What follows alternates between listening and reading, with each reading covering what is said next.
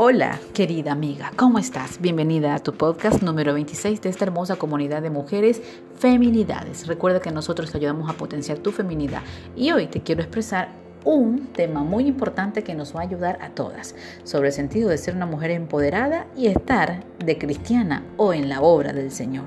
Así que bienvenida y quédate conmigo hasta el último y disfruta de este contenido. Vamos a reflexionar primero sobre el papel de las mujeres en la iglesia, el papel característico de las mujeres en la sociedad, la raíz de esto, cuál ha sido el resultado de estas posiciones en la sociedad, qué significa ser una mujer empoderada y qué se nos dice frente a la palabra de Dios sobre ser mujeres empoderadas y el papel de estas en la misma obra. Ahora, hay un tema que siempre nos va a evidenciar, es el género y el estereotipos. Por ejemplo, que el hombre es para viajar, eh, coger el martillo, solo manejar, viajar continuamente, el más fuerte, el que tiene las riendas de la casa, el que puede salir, el que puede ganar más dinero, el que puede jugar lo que desee, vestirse mucho mejor y cuestiones así. Y la mujer es aquella que le fascina maquillarse, arreglarse, eh, la que está siempre pendiente de los niños, la que incluso tiene la maternidad desde que su niño nace hasta que el niño es adulto y que él le fascina estar con las plantas, cuestiones como el esmalte, el perfume, los tacos, la ropa, el amor, y la infinidad de cosas.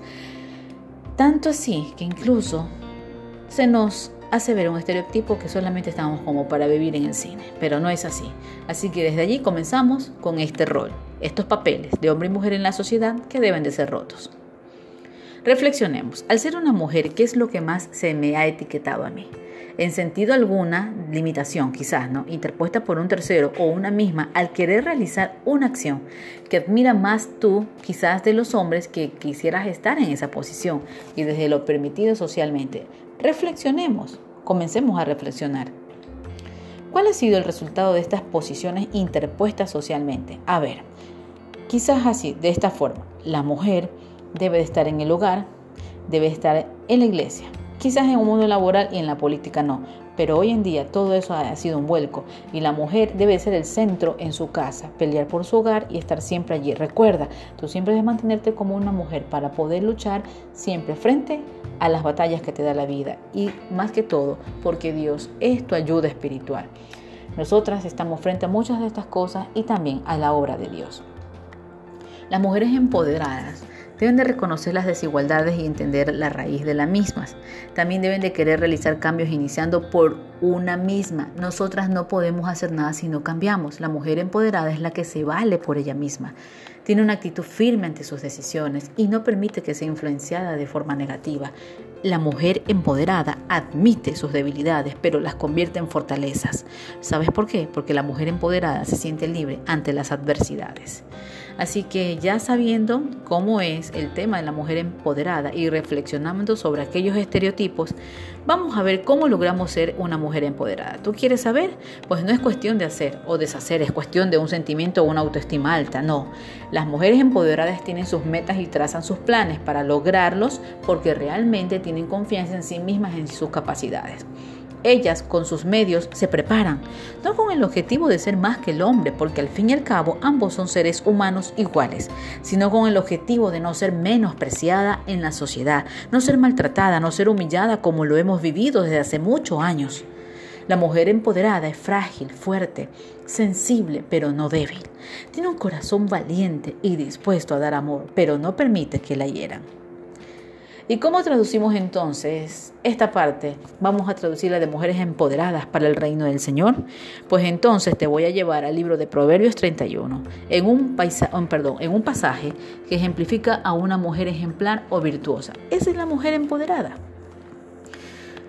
Ser virtuosa es tener la virtud, el término de valentía, que esencialmente denota el conjunto de cualidades de una mujer, tales como la moralidad, la bondad, el valor, incluso la característica misma de esa persona. Bueno, quizás haya muchos renombres de excelencia frente a esto, pero la virtud parece ser una energía esencial en el ejercicio de la fe. El adjetivo virtuoso que aparece en el Proverbios 31.10 significa hacendosa, capaz y digna, pero no de hacendosa de hacer las cosas, no, sino que laboriosa, o sea que es productiva, que va allá, más allá de lo que ella necesita, se mueve, es capaz, tiene capacidades, talento, es digna, valiente, es una mujer que se habla bien de ella.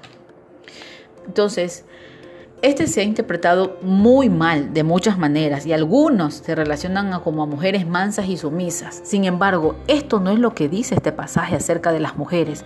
Las traducciones judías de este versículo la llaman una mujer valiente o una mujer de valor.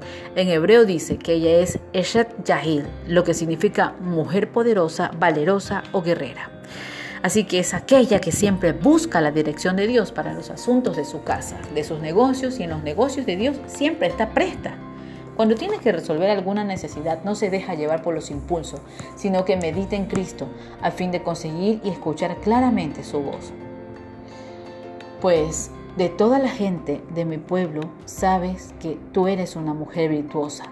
Esto tú lo encuentras incluso en Ruth 3:11. Hermoso ¿verdad? Una palabra muy buena para las mujeres. Y hay muchas mujeres virtuosas y capaces en el mundo, pero tú mujer, tú las superas a todas. ¿Para qué el Señor necesita mujeres virtuosas empoderadas en su nombre? ¿Por qué Dios necesitaría de nosotras? Dios necesita mujeres valientes, radicales y que dejen el nombre de Jesucristo muy en alto como muchas mujeres de la Biblia. Entre ellas Esther, está Sara, está Ruth, está Débora. Entonces, muchas mujeres que han hecho el bien. Las mujeres valientes siempre se levantan, resplandecen, porque el Señor les dio eso. Débora era profetisa, guerrera y valiente. Que Dios despierte la Débora que hay en ti, que Dios busca mujeres intercesoras y valientes que vayan al frente de la batalla, de victorias del Señor. Las siete principales virtudes que empoderan a las mujeres del Señor, que glorifican su nombre y que son una dogma de vida, ¿sí? Es la intuición. Tú tienes que tener visión, la intuición, que eso que tenemos nosotras que sabemos que algo está pasando, sirva con agradecimiento, agradecer, tener fe, ser obediente, ser humilde, tener valentía y sobre todo ser una oradora por perfección. Recuerda que al ser intuitivas nosotras podemos ir más allá y sabemos que Dios está hablando en nuestras vidas, que el Espíritu está a través de nosotros y nos está diciendo que es bueno y que es malo. Ser agradecidas siempre con Él por todo lo que nos has dado, recompensas de bendiciones que Él nos entrega, tener la fe siempre de saber que Dios puede hacer más allá, una actitud cristiana de testimonio, ir lo que Dios está diciendo y que eso sea así. La obediencia, sobre todo la obediencia más grande, porque la hija de Dios atiende las promesas de su Padre y por eso viene como consecuencia la gran bendición del Señor.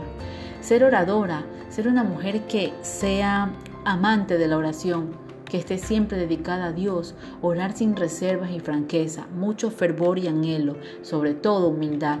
Recuerda que incluso la humildad es el sometimiento a la voluntad de Dios, que sea más de ti, Señor, y menos de mí. La valentía, pues Dios le llamó a las mujeres a ser juezas, ¿sí? Incluso en la, en, la, en la, parte de la antigüedad, del antiguo pacto, según la necesidad del momento y al estar atentas al llamado. Así que reflexionemos, ¿cuál es el papel que el Señor nos pide como mujeres dentro de la iglesia? ¿Cuál? La hora de Dios está y Cristo ha mandado que se lo siga y que seamos luz para el mundo, que nuestro hablar siempre sea sazonado con sal y que se nos reconozca cuando somos cristianas por nuestra forma de hablar y estar siempre preparadas para presentar en defensa con mansedumbre y reverencia todo aquel que os demande en razón de la esperanza que hay en nosotras. No hay mujer más valiosa que la que pone primero a Dios en su corazón. Recuerda que tú eres una mujer valiente, una mujer de Dios, mujer de bendición, una mujer de feminidad, una mujer de acuerdo al diseño del Señor. Que Dios te bendiga en este día. Mi nombre es Lidia Beltrán y ya sabes que siempre tenemos contenido especial y de amor para que te ayudes y sepas cómo compartir con otros. Será hasta una próxima edición de nuestro podcast Potencia tu Feminidad.